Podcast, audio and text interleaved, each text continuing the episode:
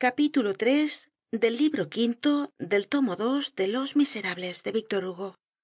Traducido por nemesio Fernández cuesta. Capítulo tres. Véase el plano de parís de al cabo de trescientos pasos llegó a un punto en que se bifurcaba la calle en otras dos una hácia la derecha y otra hácia la izquierda juan valjean tenia pues delante de sí dos caminos como los dos brazos de una y cuál debia escoger no dudó. Tomó la derecha. Por qué porque la izquierda conducia al arrabal es decir á los lugares habitados y la derecha al campo es decir á los lugares desiertos. Pero iba despacio. El paso de cosette acortaba el suyo volvió á tomarla en brazos. Cosette apoyaba la cabeza en su hombro y no hablaba una palabra. De rato en rato se volvia y miraba cuidando de permanecer siempre en el lado oscuro de la calle que seguía recta delante de él. Las dos ó tres primeras veces que se volvió no vio nada. El silencio era profundo y continuó su marcha mas tranquilo. Pero una vez que se volvió creyó ver en la parte de la calle que acababa de pasar a lo lejos en la oscuridad una cosa que se movia se precipitó adelante mas bien que anduvo esperando encontrar alguna callejuela lateral para huir por allí y hacerlos perder la pista. Pero llegó á una pared. Esta sin embargo no era una imposibilidad para ir mas allá.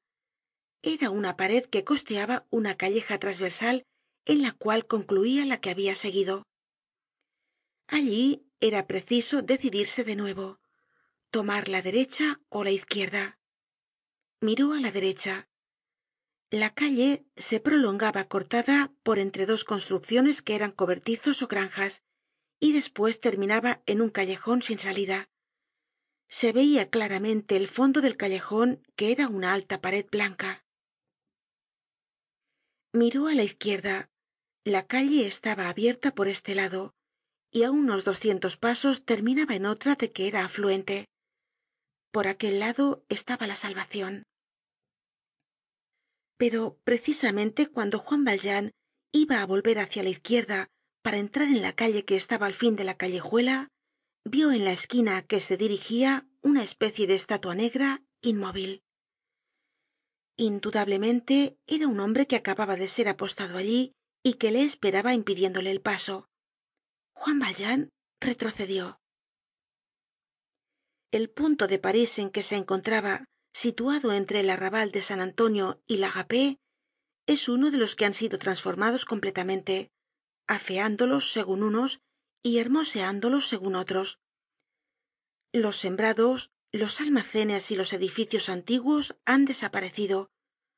Hoy hay allí grandes calles nuevas bailes circos hipódromos estaciones de caminos de hierro y una cárcel la de mazas. Es decir el progreso con su correctivo. Hace medio siglo en aquella lengua popular formada por la tradicion que aun se obstina en llamar al instituto las cuatro naciones y á la ópera cómica feydeau en este lenguaje pues el sitio á que habia llegado juan valjean se llamaba el pequeño picpus. La puerta de santiago la de parís la barrera de los sergents de los porcherons la galiote los celestinos los capuchinos el mail el bourbe el árbol de cracovia la polonia pequeña el pequeño picpus son los nombres del antiguo parís que sobrenadan en el nuevo. La memoria del pueblo flota sobre estos recuerdos de lo pasado el pequeño picpus que por lo demás apenas ha existido no fue nunca mas que una sombra de barrio y tenia el aspecto monacal de una ciudad de españa. Los caminos estaban poco cuidados las calles poco empedradas. Escepto las dos ó tres calles de que vamos á hablar todo eran tapias y soledad. No habia ni una tienda ni un carruaje. Apenas se veia acá y allá alguna luz en una ventana todas las luces se apagaban á las diez.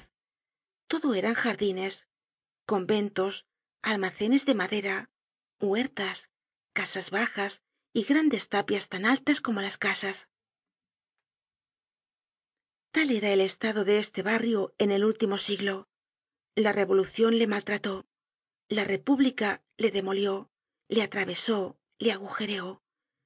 Se establecieron allí depósitos de yeso hace treinta años comenzó á desaparecer este barrio bajo el trazado de nuevas construcciones. Hoy ha desaparecido por completo. El pequeño picpus del cual no se encuentra huella en ningún plano moderno está marcado en el plano de publicado en parís en casa de dionisio thierry calle de santiago frente á la calle del yeso y en lyon en casa de juan gérin calle merciere en la prudence. El pequeño picpus tenia lo que acabamos de llamar una y de calles formada por la del camino verde de san antonio separándose en dos ramas que tomaban á la izquierda el nombre de callejuela de picpus y á la derecha el de calle de polonceau.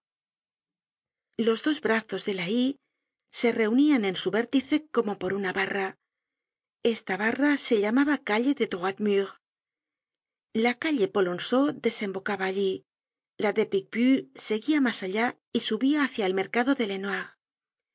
Yendo del sena se llegaba á la estremidad de la calle polonceau y se tenia á la izquierda la calle droit mur que volvía bruscamente en ángulo recto. Enfrente la pared de esta calle y á la derecha una prolongacion torcida de la calle droit mur sin salida llamada el callejon genrot. Allí era donde estaba juan valjean. Como acabamos de decir al descubrir el perfil negro del espía situado en la esquina de la calle droit mur y de la callejuela picpus retrocedió.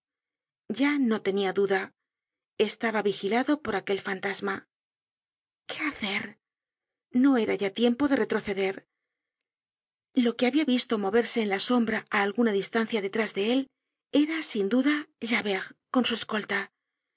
Javert que estaría ya en el principio de la calle á cuyo estremo se hallaba.